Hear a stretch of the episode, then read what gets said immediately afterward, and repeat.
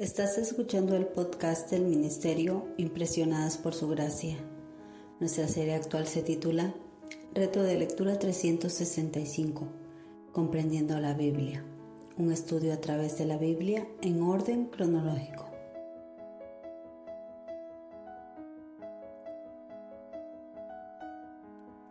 El reto de hoy es leer Deuteronomio capítulos del 11 al 13 por lo que te animo a que puedas abrir tu Biblia y nos acompañes en este episodio a estudiar la Biblia.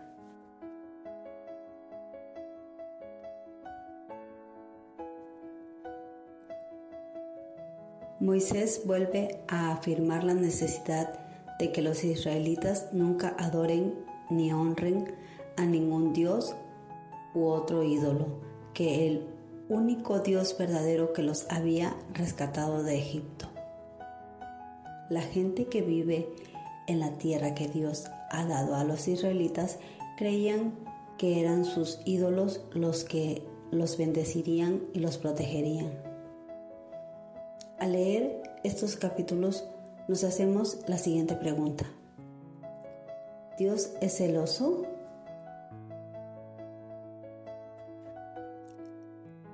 Repetidamente en la Biblia, Dios es llamado un Dios celoso. Esto nos suena muy negativo, ya que los celos en las relaciones no suelen ser algo bueno. Sin embargo, los celos pueden significar que está protegiendo algo que es legítimamente suyo. Es apropiado que un hombre o una mujer sean celosos si alguien más está tratando de quitarle a su cónyuge, puesto que pertenecemos a Dios, Él es justamente celoso cuando le somos infieles o cuando alguien o algo intenta robar nuestros afectos.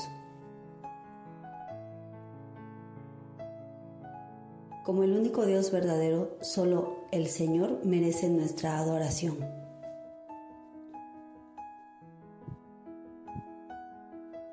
Dios sabía que los israelitas fácilmente podrían ser atraídos a incluir ídolos en su adoración. Ellos estaban a solo una generación de haber adorado ídolos en Egipto. Él les manda a que se mantengan alejados de estas prácticas a toda costa. Muchas cosas pueden convertirse en ídolos en nuestra vida alejándonos de Dios.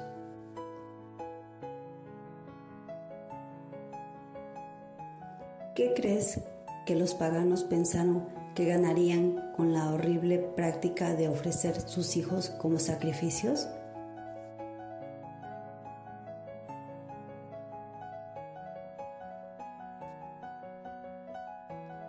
En el mundo occidental no solemos adorar ídolos hechos de madera y piedra, pero ¿de qué manera a veces adoramos otras cosas además de Dios?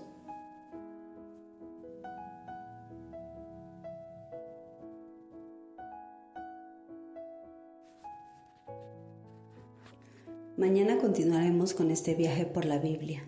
Nuestra oración es que el amor de ustedes abunde aún más y más en ciencia y en todo conocimiento para que aprueben lo mejor, a fin de que sean sinceros e irreprensibles para el día de Cristo, llenos de los frutos de justicia que vienen por medio de Jesucristo, para gloria y alabanza de Dios.